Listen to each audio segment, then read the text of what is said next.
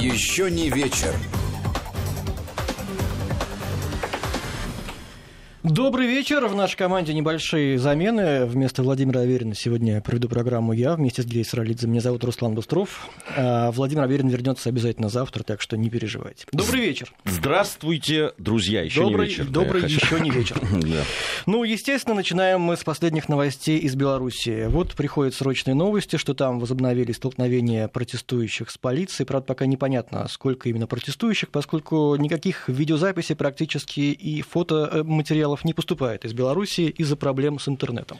Да, вчера еще начались проблемы с интернетом, причем там с самого утра э, шли сообщения. Ф- Вчера я вечером вел очень ну, большой стрим на канале Соловьев Live, э, которые были посвящены э, как раз президентским выборам. И э, ну вот э, те люди, которые прорывались к нам в эфир, там в основном по телефону, э, много довольно звонило, были серьезные проблемы и с телефонной связью, надо сказать. Ну вот, но они э, рассказывали о том, что проблемы начались э, еще со вчерашнего утра э, с интернетом.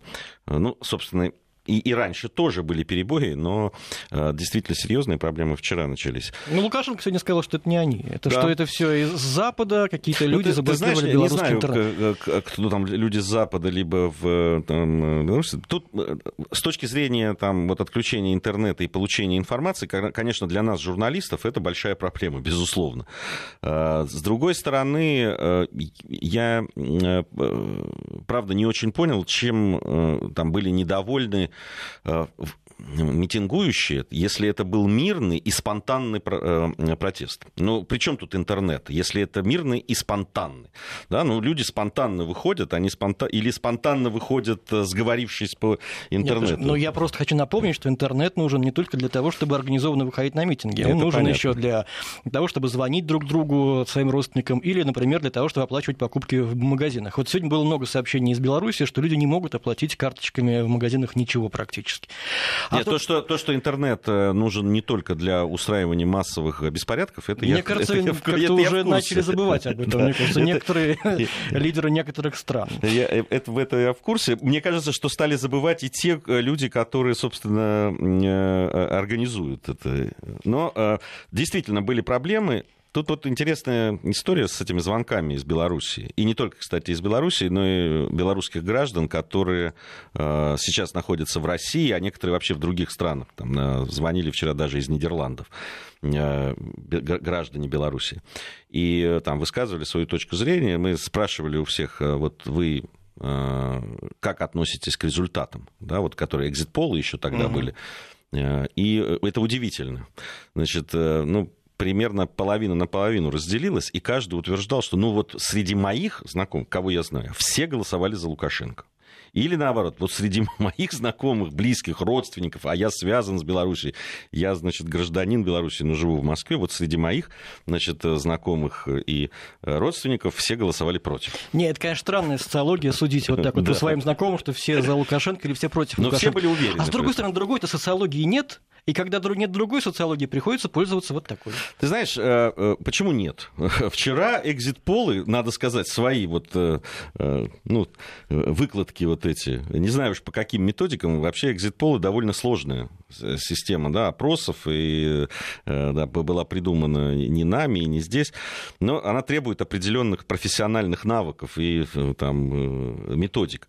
Так вот, вчера, значит, с одной стороны, экзит-полы говорили о, там, о 80 там, и, и Мгм. Больше э, значит, победы Лукашенко, и, а другие экз- экзит-полы, так они их во всяком случае называли, э, оппозиционные силы, э, давали, значит, победу с, примерно с таким же преимуществом, да, Тихановской, тоже 80% и так далее. Вот. Ну, в данном случае был ли какой-нибудь социологический институт, Руслан, которому все поверили бы раз и навсегда и во веки веков. Я сильно Одного сомневаюсь. Нет. Но когда есть разные институты с разных сторон, вот тогда мы можем вывести среднеарифметическое. Ну вот, можно выводить, пожалуйста. Либо кому как нравится, пожалуйста. Вот в том-то и дело, понимаешь, Руслан, что кому как нравится. Да, там Тихановская провозглашает себя победителем и говорит о том, что она победила на выборах. Да, другая сторона говорит, что она победила. И вот, э, ну, и, и, и кто тут третейский судья, понимаешь, кто здесь рассудит? Значит, э, Польша э, призывает собрать значит, заседание ЕС экстренное по э, белорусским значит, выборам. Ну, кто-то, да, там, кто там, Литва, Польша и Украина там заявила о том, что не должны применять значит, силовые методы против протестующих в Беларуси.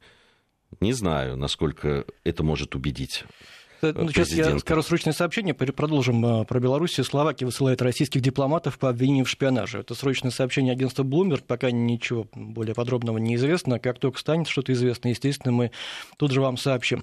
А новости из Беларуси, которые приходят этим вечером, они касаются и российских журналистов, многие из которых были задержаны, даже непонятно точное число. Совершенно разных э, изданий, и «Коммерсанта», и «Дождя», и там других, и «Спутника». В общем, тут независимо от политических предпочтений. И вот сегодня вечером Мария Захарова сказала о том, что там некоторых журналистов могут освободить в течение часа. Что касается других журналистов, их пока неизвестно даже местонахождение. Да, многие, ну, некоторых неизвестно. Э, действительно, вот это то, что нас э, и как журналистов, и как граждан России должно волновать, на мой взгляд, в первую очередь, потому что наши коллеги оказались. Причем я сейчас не хочу даже и делить их на какие-то издания, там, э, неважно. Э, это были журналисты, которые занимались своей профессиональной деятельностью. Если они занимали, занимались ей там без аккредитации, у них не было каких-то... Для этого есть абсолютно нормальные процедуры. Да? Человека, который э, э, оказывается в том месте, где он не может находиться без каких-то определенных документов, просто берут и, там, и бьют высыл, высылают, ну, высылают там, здесь кого-то били, насколько я знаю. У меня нет сейчас точных данных. Во всяком случае, задержали сегодня и отпустили одного из э, корреспондентов э, Rush Today, э, который работал. Он говорил, что его не били, вели себя вежливо, но вот задержали непонятно за что и довольно долго продержали, потом отпустив без объяснения причин. То, что произошло с военкором Пеговым, вот, это вообще, то есть это попало на видеосъемку как раз, где его тащат абсолютно ну, без ну, беспардонно. Есть, ну, во-первых, беспардонно, во-вторых, такое ощущение, что он э, без памяти находится, да, то есть в, в, то ли его там избили, и он потерял сознание, то ли еще что-то с ним произошло. Но то, что я видел на э, кадрах, это выглядит ну, просто очень страшно. Давай сегодняшнее заявление Лукашенко тоже вспомним. С самого раннего утра начались эти самые заявления. Александр Григорьевич много чего сказал. Ну вот, например, что беспорядками в Беларуси пытаются управлять из-за рубежа. К ним причастны люди из России, Украины, Польши и Чехии. Кроме того, Лукашенко пообещал адекватный ответ на уличные акции, заявил, что не позволит разорвать страну. И вот здесь, конечно, э, интересный вопрос. А какой будет эта адекватная реакция? Какой она может быть? Вариантов здесь может быть несколько. Можно, например, а, признать, что действительно стране стране есть много недовольных, проанализировать причины этого недовольства, попытаться услышать э, свой народ, поговорить каким-то с ним образом. А можно идти по другому сценарию. Вот э, задержание, обвинение, что все из-за рубежа. Вообще, мне кажется, когда государственный деятель говорит, что все инспирировано из-за рубежа, он несколько недооценивает, мягко скажем, а если говорить жестче, не, не уважает на свой народ, которым так просто, значит, управлять из-за рубежа. И в конечном итоге, наверное, он не вполне уважает себя. Раз он так выстроил политику, что на нее можно влиять так просто из-за рубежа, да еще и с разных стран, возникают вопросы.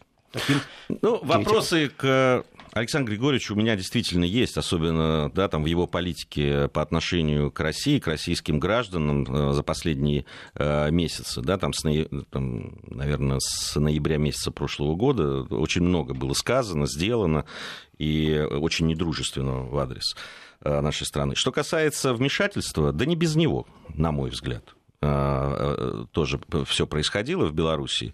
Я обратил вчера внимание, ресурсы, которые активно, значит, постили с призывами, просто явными призывами. Это, ну, точно не журналистика, это такое да, подстрекательство.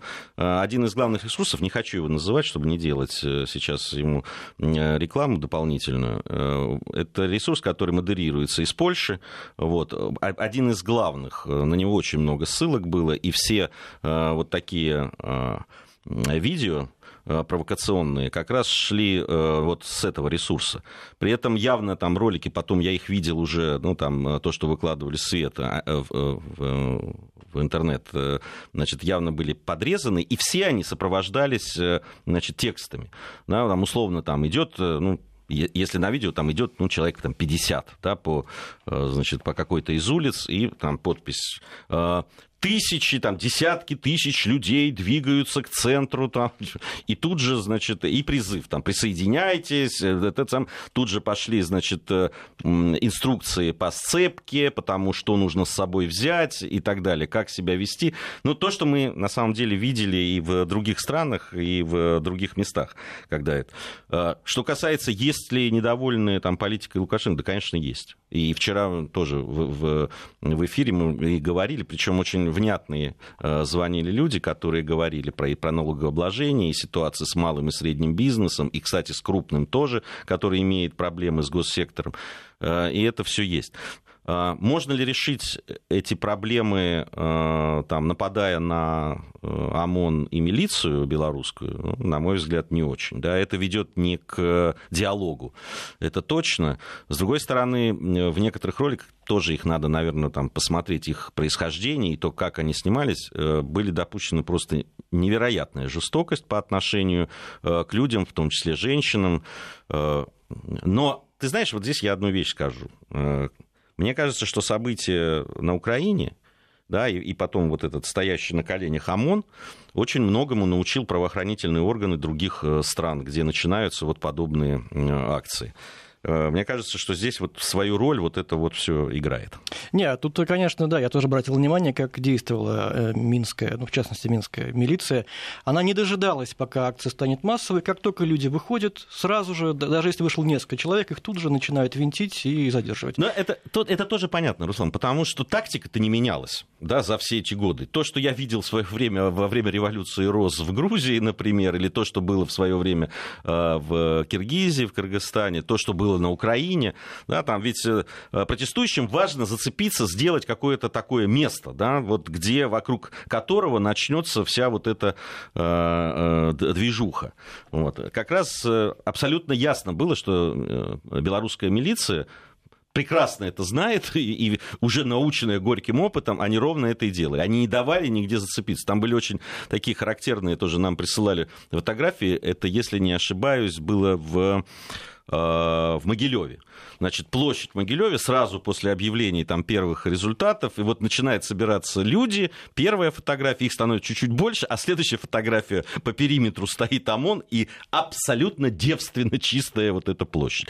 Э, ну, что, да, вот последнее сообщение, что Москва призывает российских журналистов соблюдать законы Беларуси. И еще тоже важная новость. Лавров лично контролирует ситуацию с задержанными в Беларуси журналистами. Ну, а нам пишут слушатели, я прошу прощения, забыл я объявить наши координаты, но, правда, все их, наверное, помнят. Хорошо, плюс 7 903 170 63 63, плюс 7 903 170 63 63, это Вайбер и WhatsApp 5533 в начале слова «Вести», это наш смс-портал, и можно писать нам через, через Телеграм, Вести ФМ плюс бот, и подписывайтесь на наш Телеграм-канал Вести Вести FM+, ну и YouTube-трансляцию, конечно, не забывайте. Вот нам пишут, ну вы все врете, Лукашенко набрал 99,9%, ну не 99,9, но 83 почти. При явке тоже там 82. Слушай, но явка это, это было, конечно, это, объективно. это объективная это вещь, и она, конечно, показывает э, накал страстей вот, и накал вот этого. Я вот думаю, вот я вот думаю, неужели белорусы настолько сознательные и настолько преисполнены любви к Александру Лукашенко, что в столь трудный час решили постоять в очередях по два с половиной часа на жаре только лишь для того, чтобы отдать именно за него свой голос. Но поскольку итоги выборов говорят именно об этом. Ну, ты знаешь, вот очень интересная история с этими э, такими большими очередями. Э, вчера тоже мы разговаривали с э, активистами, ну, они из Витебска, из Минска, которые внимательно следили за тем, что происходит. И они говорили, что, в принципе, до где-то такого раннего вечера, так скажем, практически нигде не было больших очередей ну, довольно спокойно там все было. Э, там днем пошли в основном семьи, да, там люди такого среднего и старшего возраста голосовать. А вот к вечеру начали собираться да, такие активные люди, тоже и молодые в основном, которые вот эти самые очереди устраивали.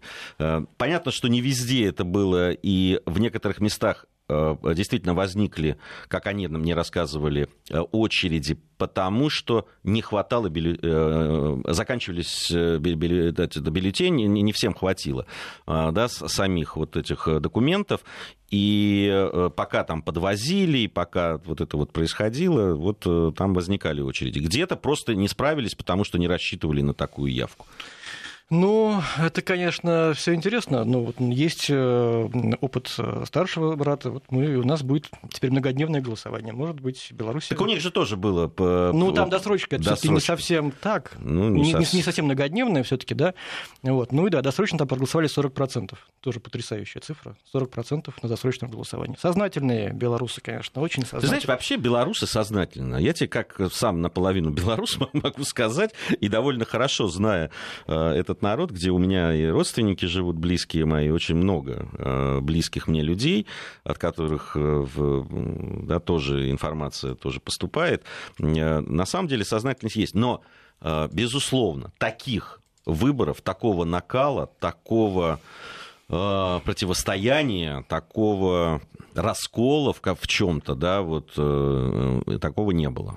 Причины этого, ну, тут они разные, но я еще обратил внимание, кто вышел вчера на акции протеста. Опять же, тут трудно понять, потому что мало видео и фото, и то, что есть, это в темноте, потому что вчера было уже поздно, да, темно. Вот. Но что-то можно разглядеть. Я поговорил сегодня с людьми, которые либо живут в Беларуси, либо работают в Москве, у них родственники в Беларуси. Так вот, по их словам, в основном вышли на протесты люди молодого возраста да, совершенно. Ну, это, это видно студенты и, и так далее. Вот. И здесь, э, конечно, тоже возникает вопрос, а что, что есть власти предложить этим людям? Поскольку я вспоминаю обращение Александра Лукашенко на прошлой неделе к народу, э, смысл которого ну, я уловил так. Значит, если не я, то 90. Как мы все таки похожи с этим народом? Если не я, то будут 90-е. Э, если я, то будет так же, не хуже. Вот этих людей молодых пугать 90-ми бесполезно, потому что они ничего не помнят об этом, ничего не знают. Им бы нужно предложить какую-то более интересную повесточку, что будет хорошего в будущем, куда их поведут, э, какое будет у них там семья, работа и так далее. А вот об этом не очень было сказано. Ну, э, может быть, пугать не надо, но рассказать, что было в 90-е, неплохо было бы. Неплохо было бы вообще молодым людям знать э, да, историю из той страны, которую развалили, и историю там, да, там, начала 90-х годов, Э, и в той же Белоруссии, и в соседних э, и близких по духу странах. Мы действительно похожи, и у нас тоже, э, в общем, про то время начинают забывать. Я, я тут обнаружил, что люди, некоторые уже не помнят, как Москва выглядела еще там, не знаю, 15 лет назад, чего уж там про 90-е говорить, на начало 2000-х. Вот. Но, мне кажется, безусловно, повестка для молодых нужна. И, конечно, с ними надо уметь говорить. Но все-таки, знаешь, Руслан, может быть, это мой возраст тоже сказывается. Но ведь страна не только для молодых. Да, есть, э, я, я, я тоже разговариваю с э, людьми, ну, которые живут в Беларуси, не здесь, именно в Беларуси. И, конечно, то, что э, есть э, да, там, социальный определенный пакет в Беларуси, который сохранился, знаешь, в каком-то смысле им такой прообраз СССР сохранили. Вот, и, и молодые семьи получают квартиры, и э, есть работа, пускай там не очень высокооплачиваемая, но она э, гарантированная, и, и многие другие социальные какие-то вещи, которых э, точно не было в начале 90-х, и, и даже в середине, и даже в конце. Вот, это очень люди, люди, ну, люди это очень ценят. И это тоже. У них есть претензии к Лукашенко. Вот, но они прекрасно понимают, что вот эти вещи им не хотелось бы отдавать, тем более глядя на соседние государства. Это правда. А, еще несколько сообщений с нашего портала. Зачем журналисты поехали без аккредитации? Ну вот э, зачем? Как, как бы да. С одной стороны возникает вопрос, зачем без аккредитации, а с другой стороны, вот вам ответ, что ее было невозможно получить. Журналисты подавали на аккредитацию еще в начале лета, но ответа никакого не последовало. Вот, собственно говоря, и все.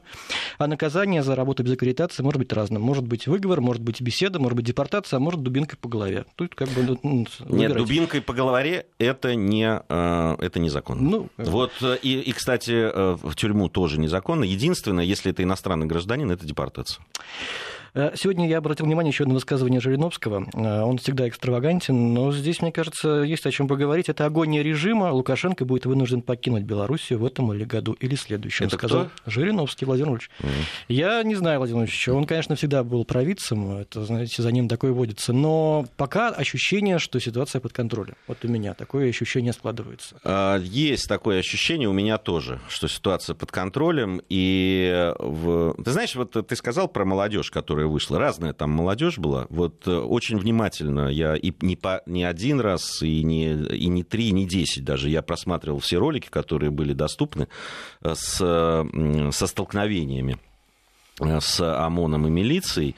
И, конечно, ну, обращает на себя внимание, что в первых рядах всегда крепкие молодые парни вот те, которые провоцируют, те, которые нападают. Там очень одна есть такая, ну, познавательная и характерная э, картинка, когда напротив э, значит, ОМОНовцев на таком приступочке стоят молодые люди, потом они спрыгивают, снимают, значит, майки и э, бросаются на я могу дать 99,9%, что это футбольные фанаты. Но вот просто там видно по тому, как они действуют и как они себя ведут. Это просто классика. Здесь можно, конечно, с более э, великими специалистами в этом смысле посоветоваться, которые э, бывают на нашей радиостанции. Но, э, насколько я знаю, это вот четко поведение футбольных фанатов. О футболе мы, кстати, поговорим еще сегодня. О ну, вчерашнем матче. Да, да, да. да. да. Вот. А что касается того, кто участвовал в этих акциях, молодежь ли или не молодежь, футбольные фанаты или не футбольные фанаты, инспирированы ли эти беспорядки из-за рубежа? Да, мне кажется, первостепенный здесь вопрос, а почему возникли условия для таких беспорядков? Почему у людей возникло желание выходить на улицы? Вот об этом, мне кажется, надо сначала уже подумать, а потом обо всем остальном. Ну, безусловно, об этом думать надо. Единственное, что э, ну, мы сейчас видим по всему миру, выходят э, и, э, и, и высказывают свое недовольство, и значит, бьются с полицией, скидывают памятники, поджигают, грабят там, и так далее. Там, где правоохранительные органы ведут себя нерешительно, да, мы видим, к чему это приводит. Э, и, и... Вот ведь найти бы баланс между сильными правоохранительными органами, а они, конечно же, должны быть сильными, иначе не просто бессмысленными, и, э, и возможностью, которая должна быть у людей, выражать свою точку зрения, доносить ее до правительства и каким-то образом мирно участвовать в политических процессах. Где же эта середина, товарищи? Давайте вы об этом подумаете отдельно от нас, потому что нам надо уединиться. Вот пока идут новости, мы чуть чуть сейчас их послушаем, и потом продолжим обсуждение Беларуси, в том числе мы поговорим и о других темах, так что не отключайтесь.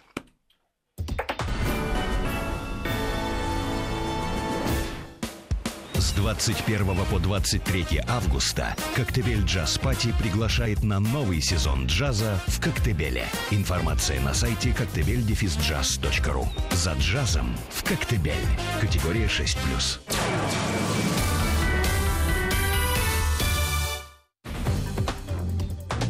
Еще не вечер. 20.35. Здесь Гея Саралидзе и Руслан Быстров. Обсуждаем выборы в Беларуси и то, что последовало после них. Э, я хочу напомнить, что многие мировые, ну, не, ну многие, ну, как посмотреть, ну, некоторые мировые лидеры уже поздравили Александра Лукашенко с избранием. Вот сегодня вечером это сделал президент Турции и Венесуэлы, президент. До этого я сейчас в порядке, значит, кто раньше, кто позже. Сначала кто это был? Сначала, потом Узбекистан, потом Азербайджан, потом Казахстан. Э, президент России поздравил и э, глава Китая поздравил. Кстати, один из первых первых как Первый. раз, э, да, первый Си Цзиньпинь да, был Си первым. Цзиньпинь. И в этой связи возникает, конечно, вопрос, куда будет дрейфовать дальше Белоруссия в сторону России, в сторону Китая, в сторону Европы. Европа уже сказала сегодня, что введет санкции, и вообще Германия говорит, что это на выборы было не похоже, даже минимальные требования не были соблюдены. Здесь, наверное, возможно несколько вариантов, что Лукашенко попытается заслужить прощение Запада за эти выборы, но нечестные, по мнению Запада, а заслужить прощение можно только одним способом, усиливая конфронтацию с Россией. Это один вариант. Второй вариант, наверное, другой, что он, наоборот, будет дрейфовать в сторону России, поняв, что там ловить совершенно нечего.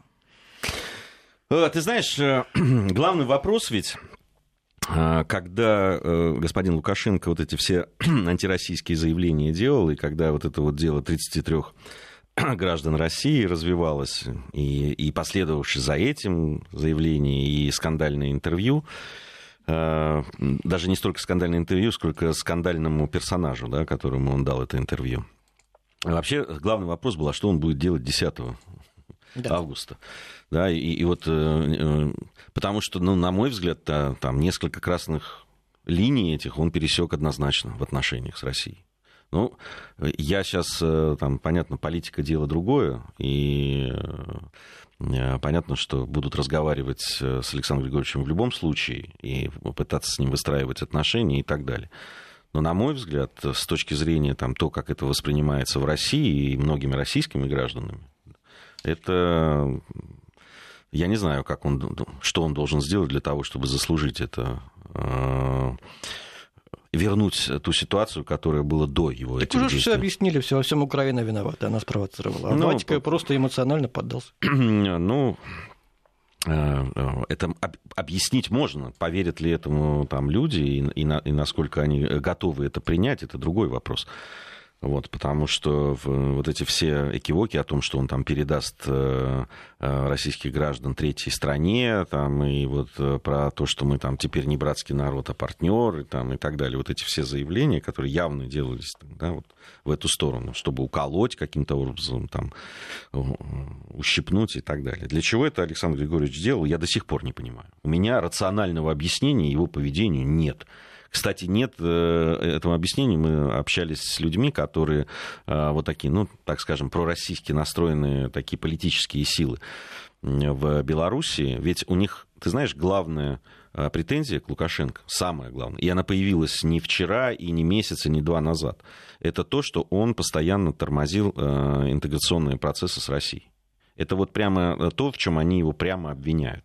Что он использовал эту возможность вот такого лавирования да, туда-сюда, усидеть на этих двух стульях. И они считают, что исторический момент, когда это можно было сделать действительно и сделать шаг вперед, никто не говорит о том, что это должно было вот стать прямо одним государством. Нет. Но э, то, к чему стремились и белорусские граждане Белоруссии, и э, в России этого хотели многие, для того, чтобы это действительно было единое пространство. Мы ведь действительно в этом направлении много сделали. Э, И российские граждане ездили в Белоруссию, в принципе, не чувствуя да, там никаких границ там, и каких-то препон. И белорусские граждане могли спокойно находиться в России, работать, э, э, заниматься бизнесом и так далее. Были пробуксовки, безусловно, были. Были ли какие-то институты, которые были сделаны для галочки и э, просто существовали, потому что это так должно быть, потому что ну, у союзного государства должно быть вот это, вот это и вот это, да, какие-то... Да, на- наверное, это э, было, при- присутствовало. Но была ли интеграция? На каком-то моменте, да. Ну, в интервью тому самому одиозному украинскому журналисту Лукашенко как раз Россию обвинял в том, что это она тормозит процесс интеграционный, и еще сказал, что теперь уже белорусы переросли. Значит, момент упущен для объединения, сейчас это уже не будет поддержано большинством населения Беларуси. Ну, так он сказал, не знаю, насколько это правда. Ну, здесь, знаешь, можно, наверное, референдум каким-то узнать. Не мы, ни, ни кто-то другой сейчас не залезет в голову белорусам каждому и не, не сможет провести подсчет, кто там большинство за, против. Это. То, что э, белорусы хотят хороших отношений с э, Россией, а россияне с Белоруссией, это однозначно. И никто не... э, Не, ну, понятно, что есть силы определенные, которые готовы там э, работать на дестабилизацию, на отрыв э, там, Белоруссии от России или России от Белоруссии, безусловно. Есть ли они заинтересанты такие? Конечно, есть. Срочное сообщение пришло. США следят за ситуацией в Беларуси, выражает свою обеспокоенность, заявляет Белый дом. Ну вот ты сказал про Лукашенко, что он перешел э, несколько красных линий. Тут трудно, конечно, спорить. у меня возникает, ну, невольно вопрос. Вот ты же вот специалист еще по, по СНГ. У тебя программа бывшая, где ты рассказываешь о том, как живут наши соседи, те страны, которые были раньше в одной стране в Советском Союзе. Лукашенко власти 26 лет. Вот как так получилось, что за эти годы мы не нашли э, в Беларуси, в частности, ни одного человека, более адекватного, менее адекватного, ну, не знаю, какого-то еще человека, который бы был настроен пророссийски. Почему мы не вырастили этого человека? Как так получается, что как только мы начинаем взращивать такого человека, я вспоминаю сейчас Украину, а Януковича мы долго взращивали, с 2004 года, с революции, с первой, его взрастили, значит, себе на, на голову, да? Значит, я, я, как, я, почему? Руслан, я, я просто, я с постановкой вопроса здесь не согласен. Что значит взращивать а потому... политических деятелей в другой стране? Э, и Януковича мы не взращивали. Там, с ним, безусловно, работали. Были у него э, там и э, политтехнологи из России приезжали, так же, как и у других, кстати, деятелей там политических. Вот, пользовались они услугами разных э, людей с разными э, взглядами, там, и, и по-разному они им помогали, разное советовали.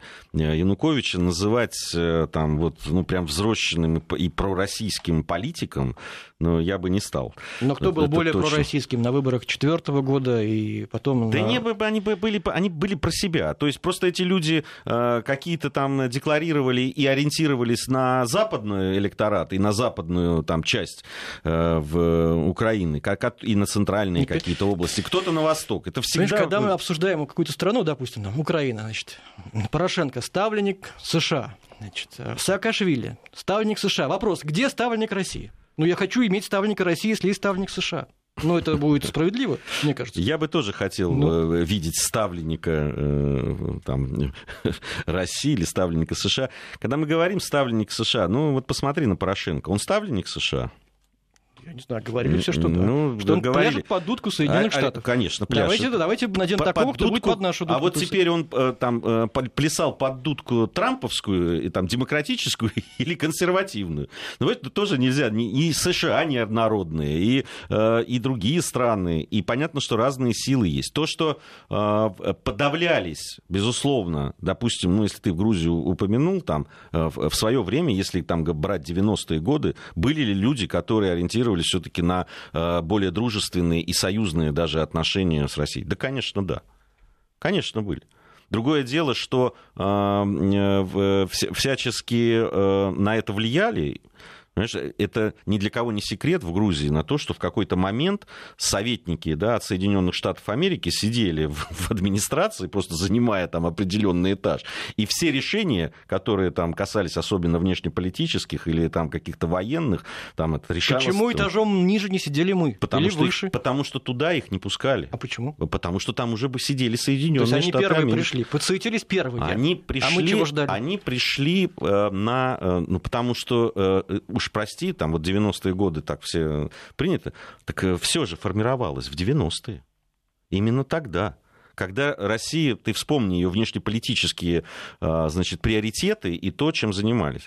Ты вспомни, ведь в какой-то момент э, в России, в международной политике, они сказали, все, что вот это вот было вот тут вот у нас, это все, это не политика, это, ну, вот оно есть и есть. Может, думали, что так и останется, может, еще как. Политика вон она. Лондон, Вашингтон, Париж, Берлин. Вот где внешняя политика. Вот туда надо ориентироваться. А это все там. Ты, э, ты вспомни, кого посылали послами туда. Ты вспомни, какие переговоры велись и, и какие решения принимались. Ну, э, это же оттуда все. Когда, извини, когда мы начали какую-то более-менее другую внешнюю политику проводить, это середина 2000-х годов уже, когда разобрались какие-то со своими делами, то все уже, к этому моменту э, уже все было. Уже в Грузии прошла революция РОС, к тому моменту. Уже э, на Украине да, там, э, появились свои силы. Ну, ну, хотелось бы работу над ошибками уже провести. Это, и работать Руслан, не только с я... элитами или отдельными представителями, достаточно странными порой, это элиты, а с народом с народом соседней страны. Здесь я с тобой абсолютно согласен. Э, то, что называют мягкой силой, я не очень люблю это определение, но то, что нужно работать с людьми, то, что нужно э, э, иметь эту возможность да, напрямую разговаривать с людьми, разговаривать через средства массовой информации, через некоммерческие организации, которые там создавать и так далее. Другие считают, что это пустая трата денег. Ну, ведь и до сих пор не, нету согласия в том, а как нужно сработать с постсоветским пространством. Я, я встречался с таким мнением, что э, все эти страны должны пройти свой путь. Вот они должны обжечься, они должны, э, так же, как и Украина, mm-hmm. да, получить все, что они получили. Э, История да, там... блудного сына, возвращение ну, блудного ну, сына. Можно, можно и так сказать. Есть да. и такие мнения. Они разные. Здесь какой выберет руководство и как это все будет происходить, ну, это большой вопрос. С другой стороны, ведь мягкая сила, она сама собой возникает, когда страна, страна привлекательна. Вот когда наша экономика будет привлекательной для других людей, для других экономик, наверное, сами люди потянутся, и особо-то делать ничего не надо будет. Как ты считаешь? Ну, что ты имеешь в виду? Ну, что я имею в виду? Что уровень жизни будет высокий, люди будут сюда стремиться ехать работать, в том числе высококвалифицированные специалисты. Ты знаешь, я, я тебе так скажу. На самом деле задача, чтобы граждане России жили хорошо, чтобы у нас была хорошая экономика, чтобы у нас было все в порядке там с судами там, и э, с социальной политикой. Прежде всего мы заинтересованы мы, граждане России. А если, если мы эту задачу для себя решим, то, наверное, тогда это потянется. Вот ставить это э, Э, повозку впереди лошади и говорит, давайте мы сделаем, чтобы к нам потянулись. Не-не, это понятно, мы просто обсуждаем этот момент, да, вот э, свое влияние в мире, естественно, прежде всего мы должны это делать для себя. Ну, смотри, как мы можем продолжить Беларусь, можем пока прервать ее, чтобы обсудить футбольный матч. Ну, я думаю, что Беларусь мы еще много будем обсуждать в своих А у нас эфирах. остается буквально сейчас тут сколько, 5-7 минут да. для того, чтобы обсудить вчерашний скандальнейший футбольный матч. Э, вот, собственно говоря, Гия Саралидзе здесь солирует, поскольку он в футболе ас-профи. Ну, я как-то отошел от, от спорта. Ну, бывших не бывает. Да, ну, бывших не бывает. Ты знаешь, на мой взгляд, тут проблема-то не в конкретном матче. Речь идет, конечно, о матче Сочи-Спартак, где Спартак выигрывал 2-0, было назначено потом потом два пенальти в ворота э, Спартака, и оба, на мой взгляд, да, я посмотрел э, много раз этим повторы и так далее, я, если еще в первом случае, ну ладно, можно было о чем-то там говорить, то второй, который, причем, обращаю внимание, был назначен в самом конце встречи при счете 2-1, и ну, близко там никакого пенальти не было. Просто близко. Даже, ну, не знаю, как они придумали этот пенальти. Причем э, судья почему-то не воспользовался системой ВАР, вот это повторы, чтобы посмотреть. Почему-то его э, ассистент, вот, который сидел на этом э, телеповторах, телепросмотрах, почему-то не настоял, а он имеет право на это. Он может сказать, нет, это я не согласен с этим решением, и тогда судья должен подойти, посмотреть, и уже потом полностью на его совести уже тогда принятие решения. Здесь и один, и второй судья, и виртуальный, так скажем, и тот, который находился на поле, они оба э, проявили ну, странную, на мой взгляд, такую беспечность. То, что это пройдет э, ну, спокойно, или просто там поворчат, точно они не могли рассчитывать, потому что очень скандальным с точки зрения судейства для «Спартака» было окончание э, предыдущего, э, предыдущей части э, там, чемпионата, концовка прошлого чемпионата. Тогда же тоже были несколько скандальных ситуаций, и уже владелец «Спартака» Леонид Федун несколько раз по этому высказывался, и, в общем, и спартаковские болельщики, надо сказать, они просто в ярости сейчас. Я просто сегодня почитал социальные сети и телеграм телеграм-каналы, в которых э, пишут значит, э, поклонники Спартака и такие фанатская, там тоже в том числе э, публика, они просто в ярости. Это, это не передать, как словами. Они бы, если бы Леонид Федун все-таки осуществил свою угрозу вчерашнюю, и сегодня бы было значит, сделано заявление по поводу того, что Спартак снимается с чемпионата России, с премьер-лиги, я думаю, что вот фанатская часть поддержала бы. Ну, большая часть Но это точно. какая-то системная проблема? Что вообще произошло? Это, ну, э, дело в том, что это системная проблема нашего футбола. Это системная проблема вообще в того, как в последнее время развивается наш футбол. Это э, проблема э, того, как финансируется особенно один из клубов, да, я имею в виду питерский «Зенит». Многие болельщики других клубов просто, они, для них «Зенит» превратился в такой жупел. Да, они просто ненавидят не клуб и всю политику вокруг, и переносят это и на российскую премьер-лигу и так далее. Э, вот, э, вот эта скупка игроков, причем э, такая, знаешь, варварская, я бы сказал, когда скупаются все, даже если они точно не будут играть, потому что ну, просто нет места. Когда возможности финансовые одного клуба не просто превышают финансовые возможности других клубов, а кратно превышают даже тех, кто на втором и третьем месте. Я уже не говорю про какие-то клубы из провинции футбольной. Э, и все это складывается, вот, э, системные абсолютно э, какие-то странные назначения арбитров на матче. Это еще такая, знаешь, подноготная, это то, чего, может быть, вот люди, которые ну, не совсем посвящены футбольной реалии, они этого не замечают. А если вот окунуться в это во все, почему я, честно говоря, дистанцировался? Потому что в какой-то момент я понял, что моя любимая игра превращается здесь в какие-то игры такие, они, это, это всегда присутствовало, но все-таки э, игра была, да, и вот то, за что мы любим футбол, непредсказуемость, и то, когда побеждают не деньги, а люди на поле, все это присутствовало какой-то, ну, во всяком случае, я так хотел верить в это. Сейчас в какой-то момент э, я просто перестал в это верить, и мне стало не очень интересно за всем этим следить. Вот. Но мне все равно жаль что футбол в, э, в таком... Тем более, э, мне кажется, что вот эта вся такая история, когда ну, денег стало меньше в футболе, она должна была э, благотворно вообще сказаться. Я вообще считаю, что еще больше надо урезать, да, там, причем всем абсолютно футбольным клубам. Не должны футболисты получать такие зарплаты, такие премиальные там, и так далее. Я абсолютно против этого выступаю. Это развращает, это делает футбол, ну, такой, он, знаешь, он даже не коммерческий, он такой урод уродливо коммерчески у нас. Потому что клубы сами по себе ничего не зарабатывают. А, да, они существуют только на деньги. И вот эти зарплаты, они тоже не отработанные, не заработанные. А значит, это все развращает, в том числе и молодых футболистов. И то, что там с Мамаевым, с Кокориным произошло в свое время, а, это, это, собственно, ну вот это просто один из, один из признаков того, чем болен наш футбол. Да, вот этот судейский скандал лично меня, конечно, убедил в том, что судебной и судебной, и судейской системой, и судьями в России проблемы пока остаются на всех уровнях будь то уровень футбола или будь то какие-то гражданские суды, вот в частности, что там сейчас происходит с Ефремовым, посмотреть, да. Но это, это, уже, это, это уже в следующей программе. Спасибо всем, что провели этот вечер с нами. Но еще не вечер, помните. Еще не вечер.